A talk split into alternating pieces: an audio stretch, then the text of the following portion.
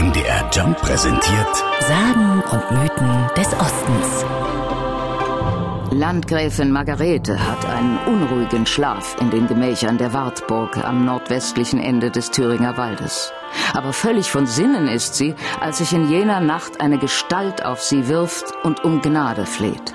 Der Mann ist einer der Eseltreiber auf der Burg, erzählt Nino Dell, Museumsführer auf der Wartburg. Heute sind es die Kinder, die transportiert werden in der Zeit des äh, Mittelalters. Äh, das Lebensmittel, vor allem auch Wasser. Man beachte, die Wartburg besitzt heute noch keinen Brunnen. Äh, es geht ja letztlich auch um das leibliche Wohl. Es gibt noch immer ein Eseltreiberstübchen auf dieser Burg. Der beste Hinweis auf eine äh, unverzichtbare Funktion. Die Landgräfin Margarete stellt also in dieser Nacht den Eseltreiber zur Rede.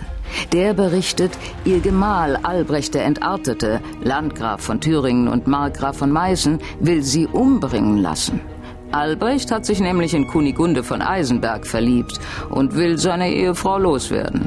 Diesen dreckigen Job soll sein treuer Eseltreiber erledigen. Der Eseltreiber als Auftragsmörder ist historisch nicht bestätigt. Überall anders auf der Erde wäre es wahrscheinlich der Gärtner. Klassisch. Der Sage nach flieht Margarete noch in derselben Nacht auf abenteuerliche Weise mit einer Hofdame, einem Knecht und einer Magd von der Wartburg. Auch der Eseltreiber begleitet sie. Ihre beiden Söhne, Friedrich und Dietrich, muss sie zurücklassen. Den ältesten, Friedrich, hat sie in der Fluchtnacht noch in die Wange gebissen, damit er sich später an das Schicksal seiner Mutter erinnert. So kam der spätere Landgraf Friedrich zu seinem Beinamen, der Gebissene.